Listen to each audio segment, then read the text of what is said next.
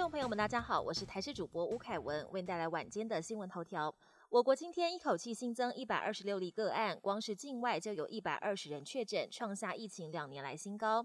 而六例本土个案方面，有三人是染疫的嘉义南业务的接触者，另外三名则是来自桃园，通通找不到感染源。其中桃园的两名个案都是同一家航空公司的清仓人员，平常使用的交通工具还有上班时间跟场域都不同，却先后发病，最后定期裁检确诊。桃园另外还有一名女子，则是因为下腹痛就医，意外验。出了 PCR 阳性，但由于后续的裁剪都是阴性，加上 S 抗体阳性，研判应该是旧案，对社区没有太大威胁。嘉义县是今天新增了三例确诊，都是跟前一天公布的案二一七九二一起参加婚宴的接触者。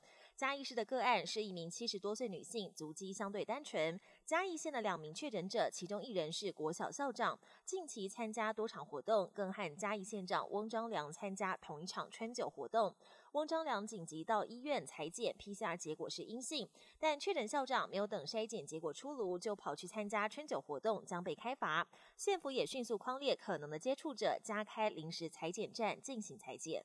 资深演员顾宝明活跃大小荧幕多年，也出演过多部舞台剧，还曾获颁金马奖跟金钟奖。在今天上午，因为肠胃道出血导致心肺衰竭，告别人生舞台，享受七十一岁。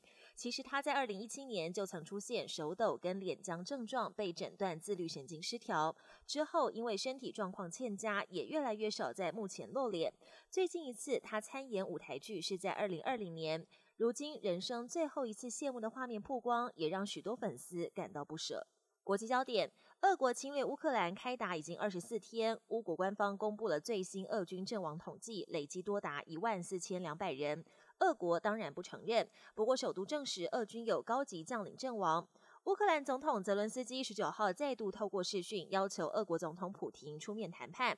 至于俄军在乌克兰南部的攻势，还是一波接一波。尼古拉耶夫军营遭到轰炸，数十人死亡。马里乌波尔一座剧院日前被炮火夷为平地，底下的防空洞可能还有一千三百人受困，生死未卜。俄国入侵乌克兰，造成大批乌克兰居民死伤。就算战争结束，乌克兰的土地还隐藏着许多危机。乌克兰内政部长表示，战争期间遭到大量炮弹跟地雷的袭击，其中很大一部分都还埋在废墟底下，没有爆炸。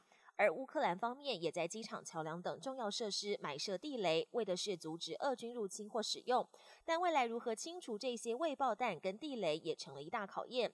清除工作可能要花上好几年时间，也可能需要仰赖西方国家协助。中国疫情持续延烧，东北的吉林市跟长春市持续封城，东南沿海的深圳和东莞也采取封闭式管理，一直到二十号。不过，深圳和东莞是中国科技跟制造业的重镇，封城多日导致生产停摆，严重冲击全球的供应链。